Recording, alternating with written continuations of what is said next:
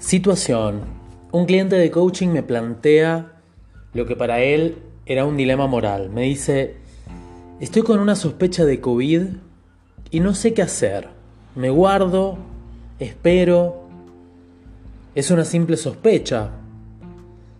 Pero yo no quiero dañar a los demás. Ahora, por otro lado, los demás sospechosos, porque era un grupo, están haciendo cualquiera. Unos salen, otros trucan el, aislamiento. ¿Qué hago? Y de verdad es que era un tema complejo para él. Entonces empezamos a conversar, porque bueno, ¿cómo coacheo a alguien sin meterle yo mi mapa? ¿No? En una situación donde aparentemente sería algo obvio. ¿No? Cualquiera diría, mira, si tenés sospecha, quédate. No seas hijo de puta y listo.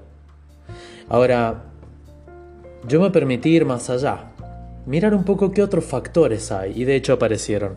Ahí les cuento.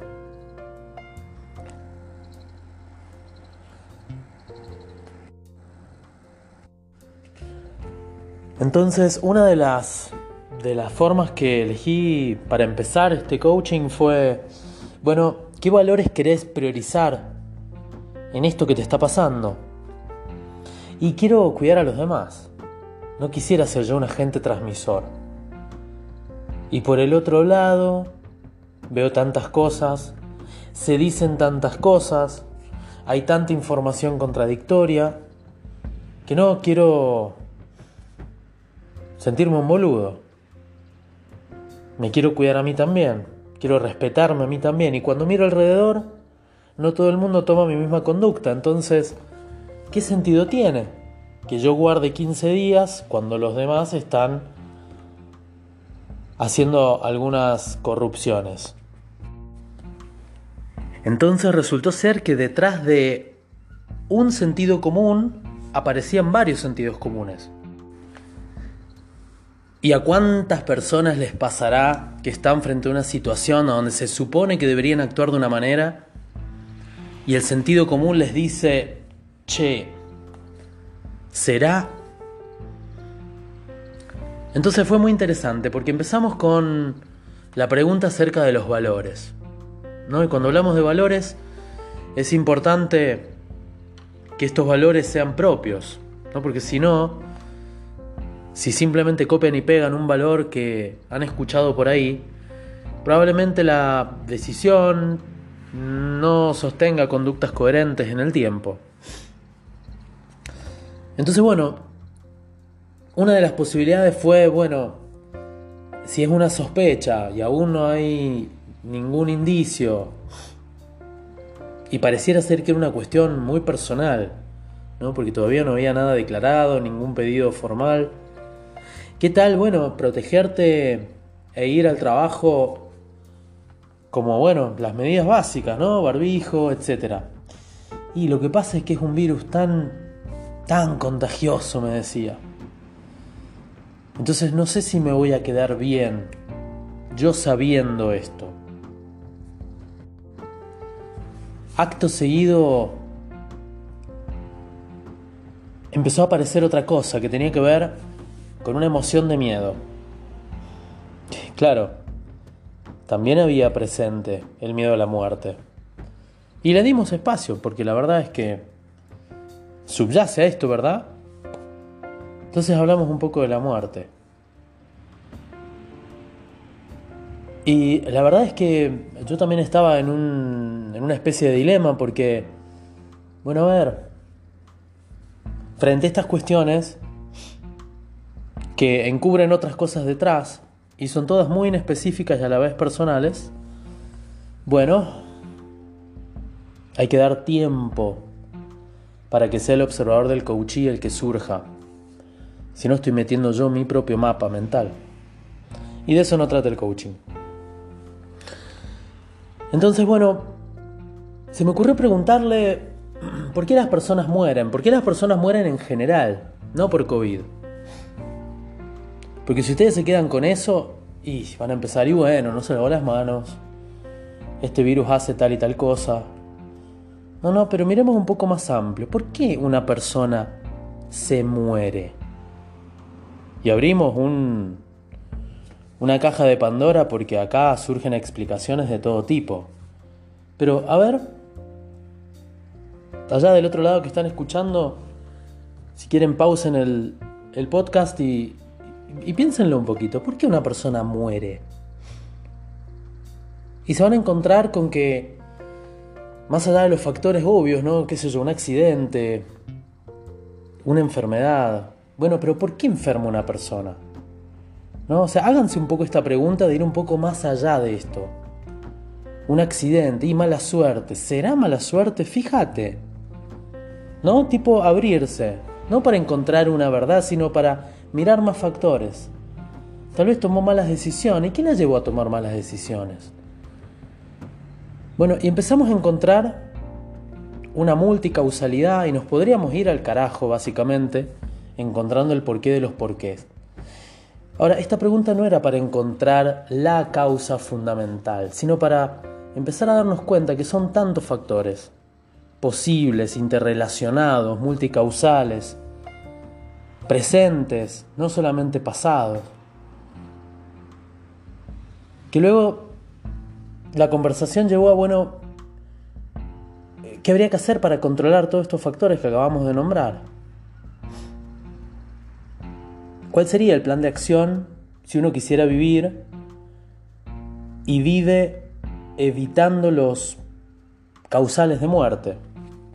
Les repito, ¿cuál sería el plan de acción si uno quiere vivir pero se enfoca en evitar los causales de muerte? Y lo primero que surgió de este cliente fue una síntesis. Tipo, priorizar la vida. No, su propia sabiduría lo llevó a hacer una síntesis lo suficientemente genérica porque en el fondo se dio cuenta de que no podía controlar tantas variables.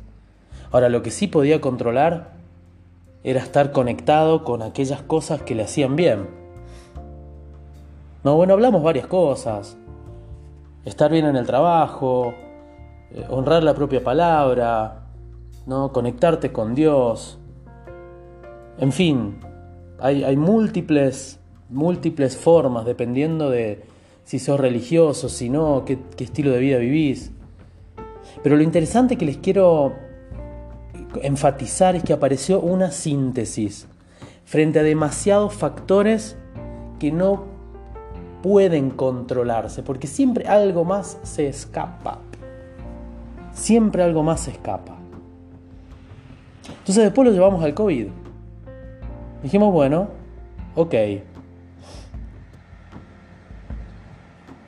está pasando con, con, el control de tantos factores? ¿Qué está pasando que no está funcionando?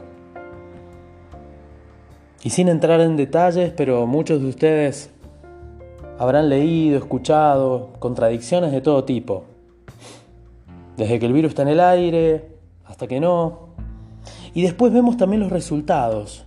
¿no? Decimos, este virus, algunas personas no les afecta, pasan asintomáticas totales. A otras les afectan en cosas muy leves. Otros están internados. Entonces, de alguna manera, no solamente la causa es tan amplia, sino también los efectos que puede causar. Entonces, necesariamente aparece el observador del infectado,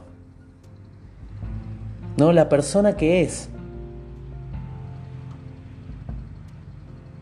o la que fue, si quieren verlo, o si son de aquellos que les gusta contar muertos. Aparece el factor de síntesis o no de la persona que fue infectada. ¿Y eso lo hemos mirado? ¿Sabemos de verdad si hay un estimulador específico del sistema inmunológico? Como si fuera moxicilina. Sabemos que no, el sistema inmunológico es complejo.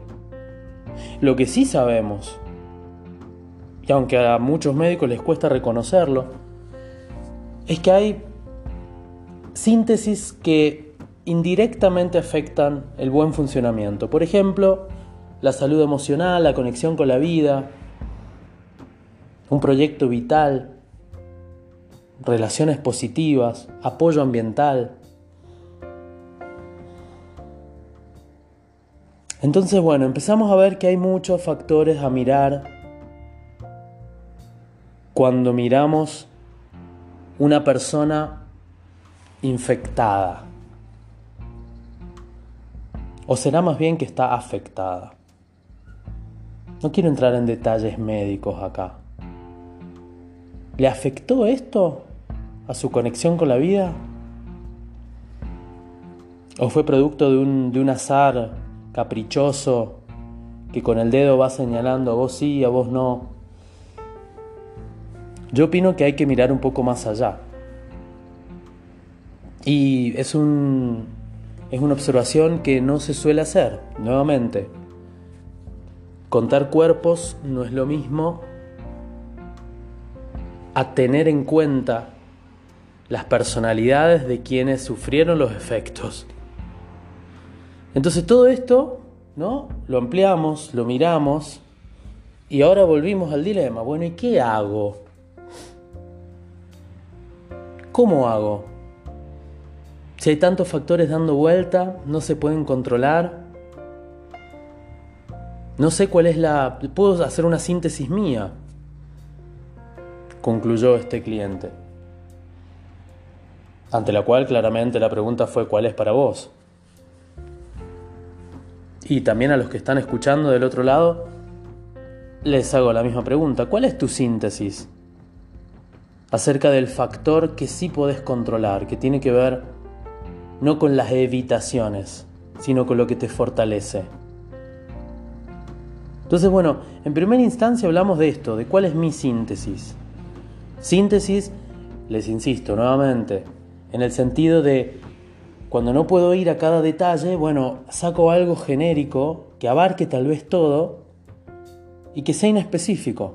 Para algunos puede ser confiar en Dios, bueno, pero para otros puede ser ser fiel a mí mismo.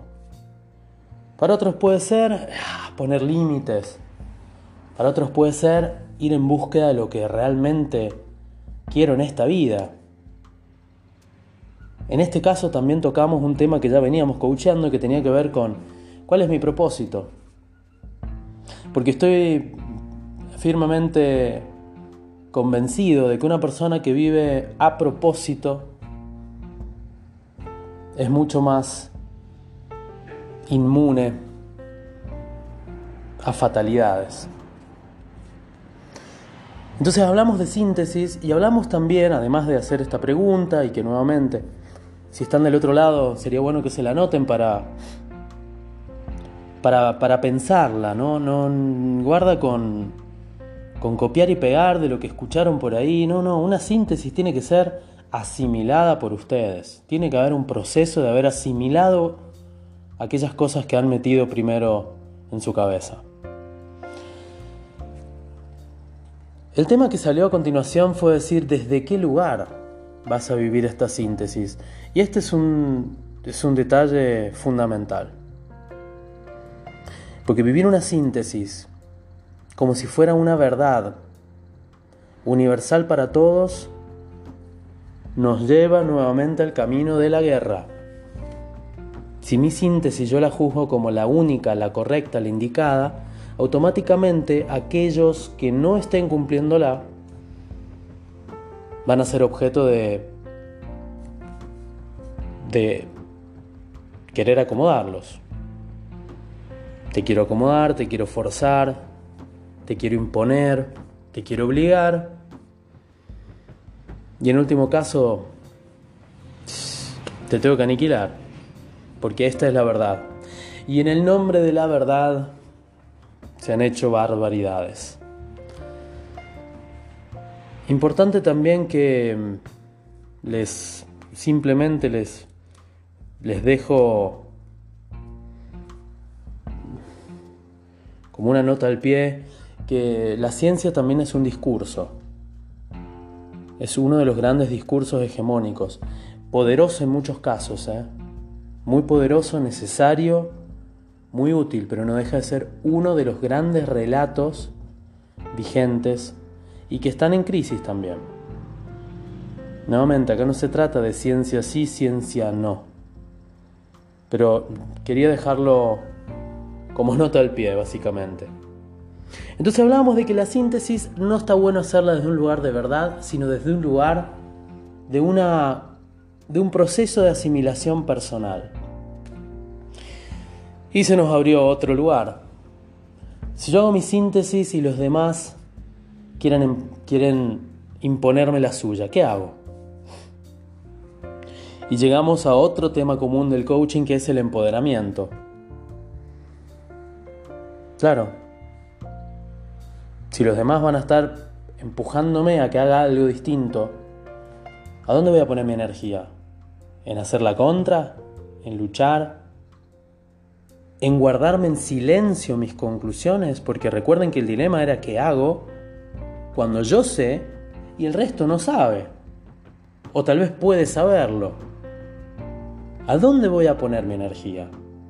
Porque a este cliente lo que le preocupaba era una inquietud propia hacia el otro y hacia sí mismo. Y ahí surgió el tema del empoderamiento personal, decir, bueno, ¿qué te empodera a vos? Para que la energía de una persona no esté puesta para ocultar cosas, para...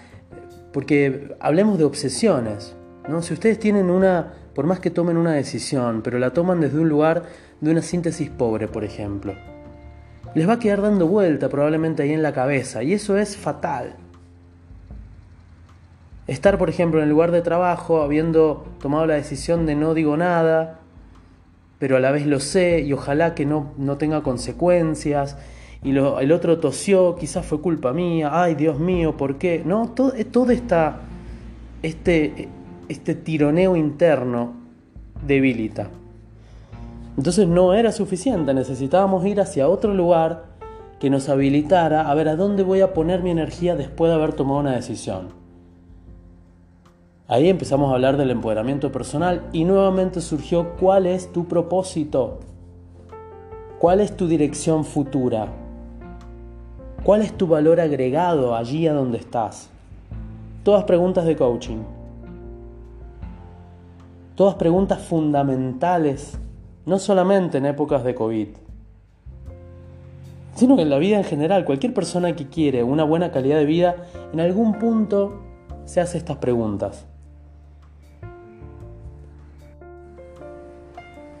Y bueno, propósito personal no tiene nada que ver con misión religiosa, puede tener puntos en común, pueden ser muy similares, no tiene que ver con la profesión que ejerces, no tiene que ver con la carrera, tiene que ver con aquellas elecciones que motivan tu diario despertar. ¿No? Proceso de por medio, eso es otro cantar, pero llegamos a este punto. ¿No? Y, y piénsenlo del otro lado. Volvamos al tema de la muerte. ¿Acaso no tengo más miedo a la muerte cuando estoy al pedo en mi vida? Y si estar al pedo es mi propósito, consciente y elegido, les aseguro que no van a tener miedo ni van a tener contradicciones con estar al pedo.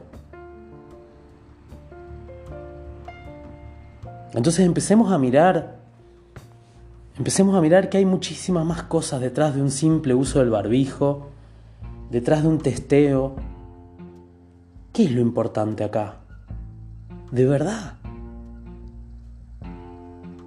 ¿De verdad? Y si bien les estoy hablando a un nivel personal, es a donde tenemos la posibilidad de empezar, porque salvo que tengan un cargo político, que ojalá que hayan hecho este proceso individual, no tienen poder. Entonces, bueno, propósito personal, empoderamiento, ¿no es acaso eso lo que me... ¿No es acaso eso lo que me Ah, disculpen que justo ahí entró un mensaje. ¿No es acaso eso lo que me, me conecta a la, a la vida, a, a fortalecer el sistema inmunológico? Entonces, wow. Bueno, llegamos a este lugar. Y ya cerrando ¿no? la sesión, también apareció algo muy sutil pero fundamental. Una vez que una persona toma una decisión, ¿no? una síntesis, teniendo en cuenta su propósito, tomando en cuenta también los factores que, tienen que ver con su límite, ¿no? Porque por ahí el límite hoy tiene que ver con me guardo y, hago esto y acato la norma social. No, no, no, no se trata de acatar o desacatar porque hay una sola manera. Lo que sí salió como factor importante fue decir, una vez que tomaste una decisión, sé fiel a ella. Y cuando empiecen a aparecer grietas, volvé a mirarte, volvé a conversar con vos mismo, con vos misma, para que tu accionar y tu sea desde un lugar de coherencia. Porque acá el enemigo es la duda es la desalineación, es la, la, síntesis pobre, ¿no? que surge cuando simplemente saqué una definición de Google y no, no, me senté a pensarla. Ni siquiera vi si me encajaba en mi, en mi sistema cognitivo previo. Entonces, este fue un punto también importante y, les los, los, invito a que eh, se estén permanentemente coachando con esto. Tomé una decisión. Tomé una decisión y hoy día va por acá. Hoy día va por acá. Estoy abierto tal vez al cambio, pero todo producto de haberme puesto de acuerdo conmigo misma. Porque saben que las cosas cambian. Entonces lo que hoy decidas tal vez no sea lo que decidas mañana. Fíjense, Frente a tantos factores inespecíficos,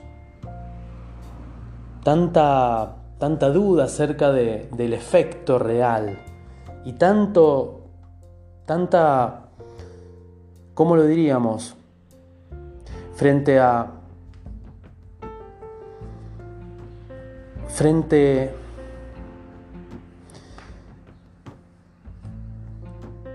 frente a cómo el receptor, por así decirlo, del virus puede generar múltiples efectos nocivos o no, dependiendo del observador que es. Hoy día, este cliente quizás eligió guardarse, cuarentena 1. Pero piensen, lleven ese ejemplo, llévenlo ahora en una línea temporal a la cuarentena número 30. ¿Piensan que va a seguir igual? frente al mismo panorama, ¿no? donde los factores son muchas veces personales, son desconocidos, son móviles, porque este, este, este virus, si hay algo que nos obliga, me dan impresiones, a tomar síntesis personales. ¿eh? El problema es que no se hacen conscientemente, entonces los efectos son peores.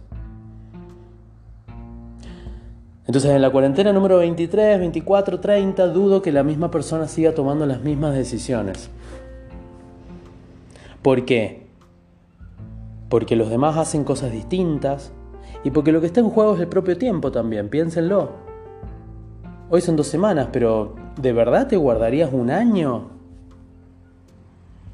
sin tener esta, esta claridad acerca de, de cómo es el proceso real? Y lo más interesante aún, y acá quizás a muchos no les guste, hay personas que tienen otra velocidad de percibir los fenómenos. Entonces yo no sé si el que está, entre comillas, incumpliendo, desde qué lugar lo está haciendo. No estoy yo acá para para justificar ni para censurar. Sí, estoy acá para cuestionar, para mirar, para observar cosas que por ahí pocos se toman el tiempo de mirar, aunque no guste, ¿eh? aunque no guste. Pero sí les puedo asegurar que en el coaching hacemos énfasis en la propia responsabilidad, en el empoderamiento desde un lugar responsable, conociendo mis límites, mis alcances, mi propósito, el respeto hacia mis valores.